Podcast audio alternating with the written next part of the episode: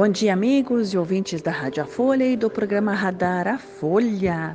Aqui quem vos fala é a doutora Cláudia Adriana Gergen, engenheira agrônoma, cientista agrícola e um ser viajante, né?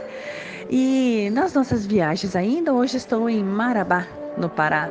Marabá, muito diferente do que eu imaginava, né? O rio Tocantins passa no centro aqui da, da cidade. E é, se for realmente dividido o Pará, é, norte e sul, Marabá passa a ser a capital sul do Pará Sul, né? Mas isso tudo é uma outra história. Essa noite, então, eu não vi, mas me contaram que choveu. E a chuva passou, uma boa chuva amazônica, né? Como é que é essa chuva? Ela vem, vem a nuvem, chove e passa, e logo sai o sol e a vida continua com o sol, né? E são aquelas mangas d'água incrível, e isso todos os dias no tempo chuvoso.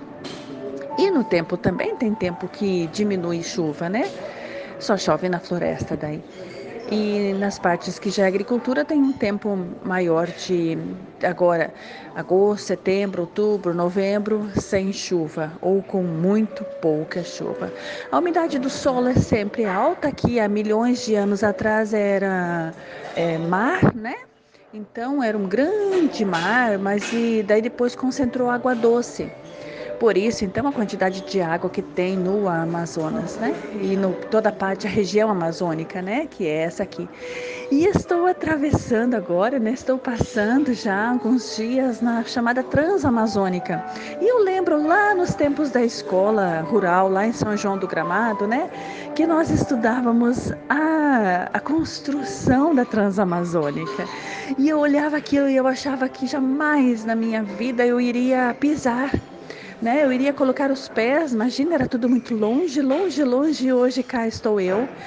É, é, levando conhecimento, gente, e buscando e compartilhando conhecimentos de uma agricultura sustentável, de uma agricultura é, que é, é, decide a favor da vida, uma agricultura reduzindo totalmente o, o a, a produção de né, a produção com agrotóxicos, com adubos químicos solúveis, né, e sempre a favor da vida.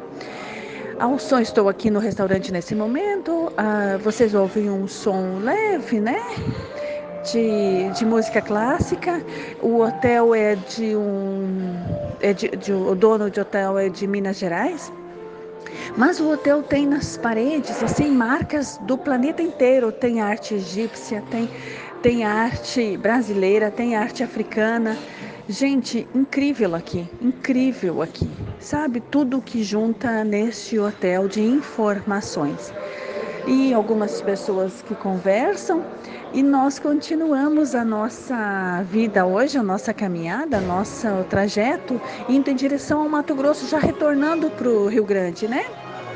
E chegaremos então amanhã, ao meio-dia, em São José do Xingu, no Mato Grosso, que é um lugar que já tem também muito gaúcho plantando. E descobri aqui no Pará muito gaúcho que antes morava em Jataí, Goiás, agora morando no Pará. Queridos, é sempre muito, muito bom falar com vocês. Obrigada pela audiência de todos e até amanhã.